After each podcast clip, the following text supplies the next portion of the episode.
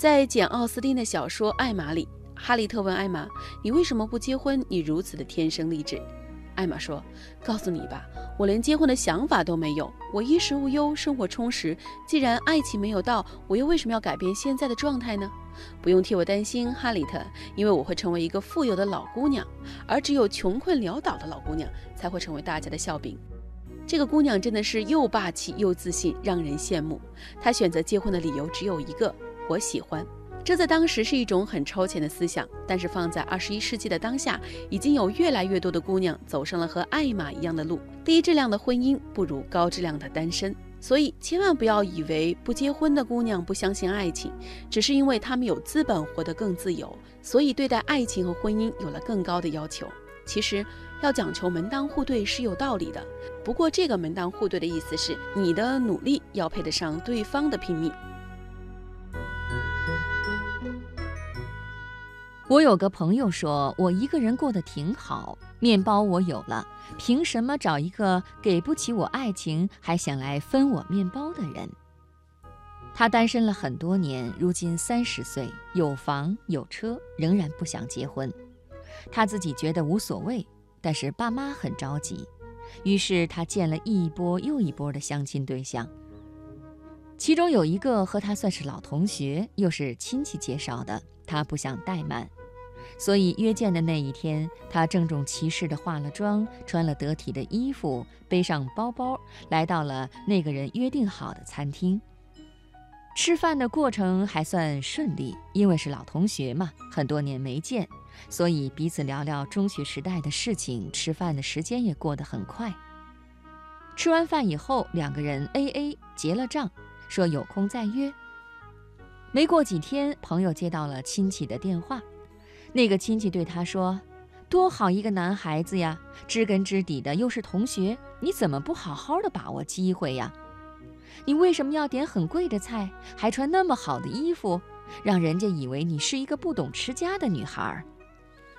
朋友听得一头雾水，后来才知道，当亲戚问起相亲结果的时候，那个男孩说。我觉得她太爱慕虚荣了，又是化妆，又是一身大牌，点菜只挑贵的点，完全不懂勤俭持家。这样的女孩根本就不适合结婚。朋友听亲戚这么一说，反而释怀了，幸好没成，不然太糟心了。她化妆是出于礼貌，穿的衣服是自己惯常穿的牌子，包包只是随手拿了一个和衣服比较搭的。至于点菜，他点的也是合自己口味的，只不过他没按照男方想象中的点菜，一切都按最便宜的来。他只是按照自己的标配去生活，但是落入别人眼中变成了败家。可是他花了自己的钱，买自己喜欢的衣服，吃自己喜欢的美食，没毛病吧？其实不是女孩子太败家。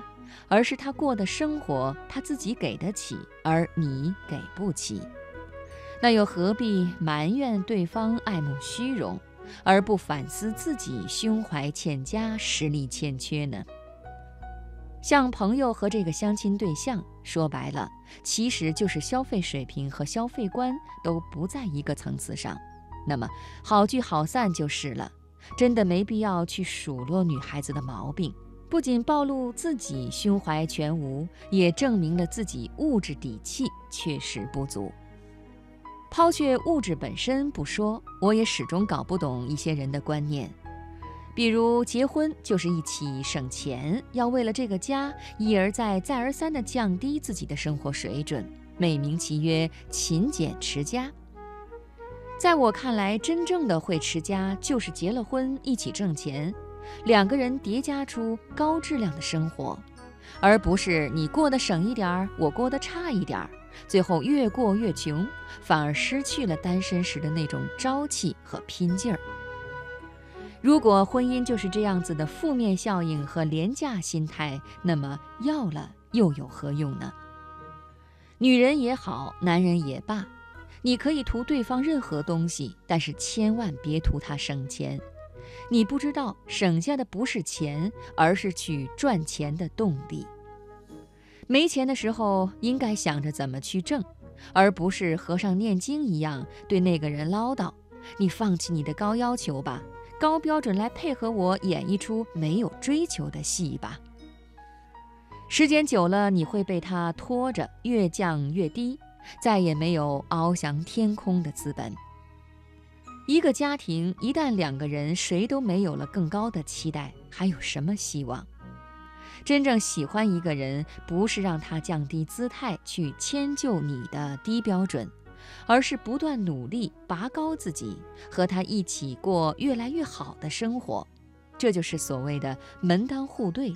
你的努力要配得上他的拼命。很多时候，女孩子并不怕穷本身，怕的是穷的心态，怕的是一直穷下去，还怪别人太奢侈。一个永远只求你省，却不想自己去挣的人，还是算了吧。一段只想着让你降低标准，而不敢对自己提高要求的婚姻，不要也罢。